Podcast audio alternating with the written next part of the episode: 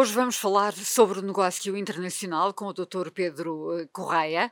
Quando falamos em negócio internacional, concretamente, referimos-nos a quê?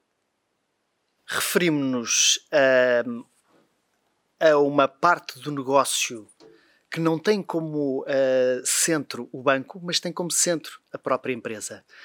Ou seja, é a empresa que, através do movimento de compras e vendas que faz ao exterior, através de exportação ou de importação, ou num processo de internacionalização, ou seja, uma empresa que se vai estabelecer num mercado diferente do nosso, que é o ator principal do tal negócio internacional. Mas uma empresa não o pode fazer sozinho. E tem que ter parceiros para o conseguir fazer em, em condições. E foi isto que as empresas portuguesas nos últimos uh, 20, 30 anos têm vindo a desenvolver de uma forma claramente consistente. Não só parceiros que as ajudem na parte logística de levar os produtos, mas também na parte de montagem dos contratos para conseguir comprar e vender. O papel também, da banca. O papel da banca, que é ajudar a receber ou pagar em condições.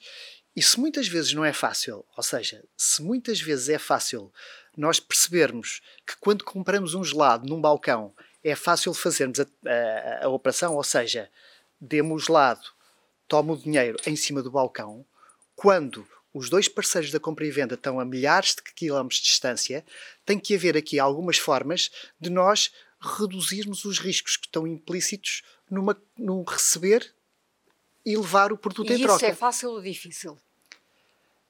É, é, é acima de tudo, é acima de tudo uma situação em que é necessário haver alguém um banco que cria um conjunto de situações de mitigar os riscos, de reduzir os riscos, para que uma empresa, quando manda o seu produto, tenha a certeza absoluta que pode receber em troca o dinheiro da sua, da, do, do, do, bem que, que, eh, que, que labotou e que, e que mandou para o estrangeiro.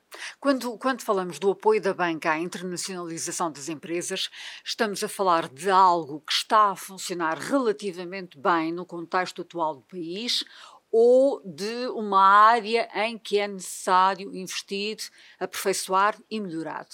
É sempre necessário investir e melhorar. Agora, parece-me que existem aqui sete pontos que me parecem fundamentais para nós percebermos bem como um banco está mesmo, tem como vocação ser parceiro da empresa neste negócio, neste, neste ajudar a fazer o negócio internacional, a prosperar o negócio internacional das empresas em mercados diferentes. Olha, o primeiro eu diria que é perceber muito bem o que é que é o comércio internacional das empresas.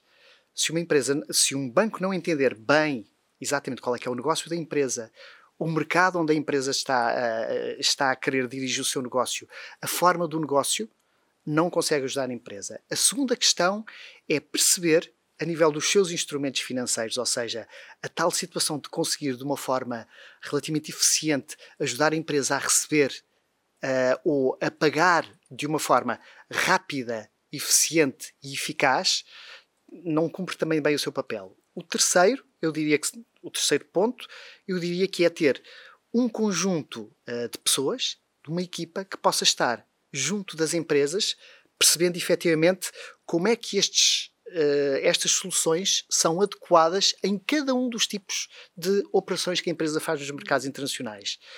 Eu diria que depois o banco tem que ter percepção que este negócio é um negócio que implica muita rapidez, as empresas, quando estão a comprar, imagino no mercado asiático, uh, precisam que a matéria-prima chegue muito rapidamente, mas têm que fazer o pagamento, se calhar em 24 horas, em menos de 24 horas, e portanto precisam que o banco seja muito eficaz na forma como faz o contacto com, com estes mercados geográficos diferentes.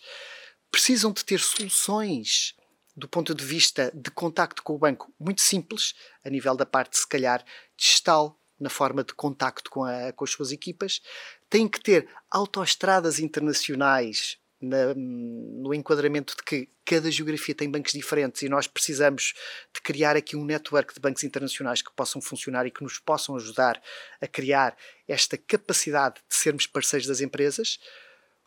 Serem bancos que muitas vezes têm uma presença em várias zonas uh, importantes do mundo, e eu diria que talvez o ponto sétimo, e que me parece fundamental, eventualmente já foi falado nestas conversas, que é ser um parceiro das empresas, como banco, que é uh, que tem uh, confiança, transmite confiança e credibilidade nos mercados internacionais. Foi uma situação que, por exemplo, faltou uh, às empresas, muitas vezes, e mesmo a nível de robustez na banca, em alturas difíceis da nossa economia. E a implantação da marca Santander em todo o mundo também é relevante. Como é óbvio, ajuda muito e, acima de tudo, eu recordo-me de alturas uh, difíceis, nos últimos 10 anos, em que a marca Santander foi uh, a diferença grande que contribuiu para que em determinadas situações fosse possível uh, emitir em mercados internacionais muito complicados, muito diferentes daqui, mercados emergentes, eventualmente em África ou no Médio Oriente, por exemplo, garantias para as empresas portuguesas poderem receber um produto que precisavam desesperadamente para, como matéria-prima, ou então uma credibilidade que uh, Uh, lhes possibilitasse entrar, por exemplo, num concurso internacional no Norte da África, por exemplo. Do ponto de vista da internacionalização das empresas portuguesas, estamos em que fase? Numa fase de crescimento ou numa fase de estagnação?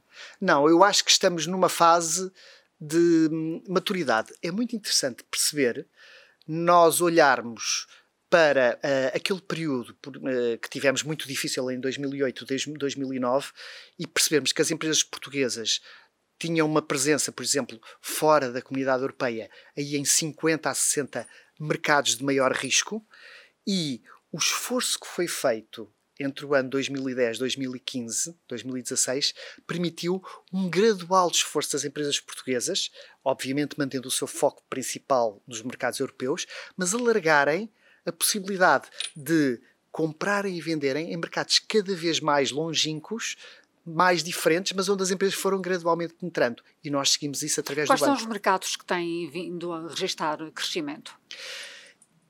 As, um, há aqui mercados que são mercados tradicionais das empresas portuguesas, os, aqueles mercados do sul da África, os tais dois terços de exportações que são feitos, obviamente, para a Europa. Quando estamos a falar da Europa, estamos a falar uh, de Espanha, de França, de Inglaterra, de Alemanha e de Itália. Mercados fundamentais e base. Dois terços desses mercados. Fora daí, eu diria que toda a parte tradicional uh, das exportações portuguesas que passavam muito pela nossa África, uh, pela África que falava português, uhum. a África lusófona, pelos muito também pelos mercados que fomos gradualmente explorando na zona do norte da África e do Médio Oriente, um crescimento muito significativo que nós, uh, que nós temos vindo a registar na relação com os Estados Unidos, uh, muito importante, e também um aumento da relação com a parte asiática, uh, mais junto à China. Não quer dizer que seja só apenas a China, mas na parte, na, na parte do Extremo Oriente. Portanto, são esses ou seja, eh, temos aqui a geopolítica espelhada Exatamente. em termos de internacionalização de, das empresas portuguesas. Mas há produtos específicos para apoio. Claro. E a coisa mais importante é nós percebermos que, à medida que as empresas vão para mercados uh, mais difíceis, nós temos, a nível de banco, de conseguir mitigar os riscos das empresas. Por exemplo, no mercado destes, conseguirem eventualmente receber uh, por, um produto, por um produto que vai ser exportado. Muitas vezes a situação que não se consegue é pedir a um importador, a, a, a, um importador que pague antes da mercadoria ser exportada. Não é, não é fácil. E, portanto, o que é que nós temos vindo é a desenhar produtos, e eu dou-lhe, por exemplo, um exemplo. Por exemplo, um pagamento, um, um pagamento internacional que é feito por uma empresa uh, estrangeira. A Judite, por exemplo, quando compra neste momento um livro na Amazon, consegue fazer o tracking do seu livro, desde que sai do armazém até que chega à sua casa. Essa situação não era fácil de fazer através de um pagamento internacional. Hoje, através de uma inovação que nós colocamos no mercado em fevereiro, já pode uma empresa portuguesa fazer o tracking do pagamento que está feito, por exemplo, numa empresa, imagine na Índia, desde o momento em que sai do seu banco na Índia até que chega à conta que a empresa tem aqui Ou em Portugal. seja, avaliar a circulação do dinheiro. E controlar. Porque, de alguma maneira, a partir do momento em que consegue controlar através uh, de, um, de, um, de, um, de, um, instrumento que tem na frente a movimentação do dinheiro, sabe e está tranquila que o dinheiro vai chegar à sua conta. E isso significa que o negócio é acompanhado a todo o instante? Tem que ser acompanhado a todo o instante.